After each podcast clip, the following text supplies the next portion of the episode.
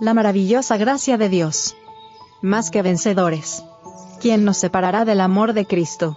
Tribulación, o angustia, o persecución, o hambre, o desnudez, o peligro, o espada.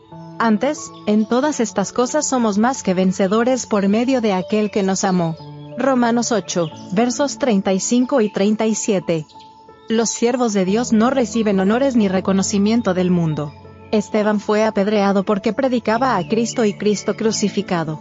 Pablo fue encarcelado, azotado, apedreado y finalmente muerto, porque era un fiel mensajero de Dios a los gentiles.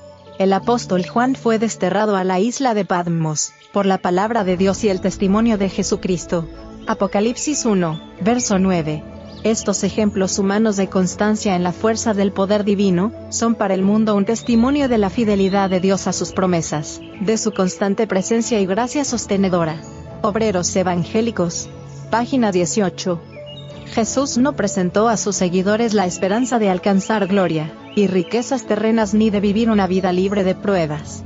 Al contrario, los llamó a seguirle en el camino de la abnegación y el vituperio, el que vino para redimir al mundo fue resistido por las fuerzas unidas del mal.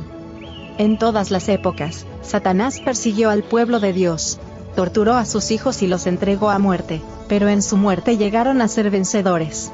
Testificaron del poder de uno que es más fuerte que Satanás. Hombres perversos pueden torturar y matar el cuerpo, pero no pueden destruir la vida que está escondida con Cristo en Dios. Pueden encerrar a hombres y mujeres dentro de las paredes de una cárcel, pero no pueden amarrar el espíritu. En medio de la prueba y la persecución, la gloria, el carácter de Dios, se revela en sus escogidos.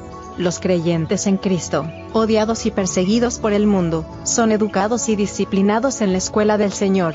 En la tierra andan por caminos angostos, son purificados en el horno de la aflicción siguen a Cristo en medio de penosos conflictos, soportan la abnegación y experimentan amargos chascos, pero así aprenden lo que es la culpa y miseria del pecado, y llegan a mirarlo con aborrecimiento. Al ser participantes de los sufrimientos de Cristo, pueden ver la gloria más allá de las tinieblas. Los Hechos de los Apóstoles. Páginas 460 y 461.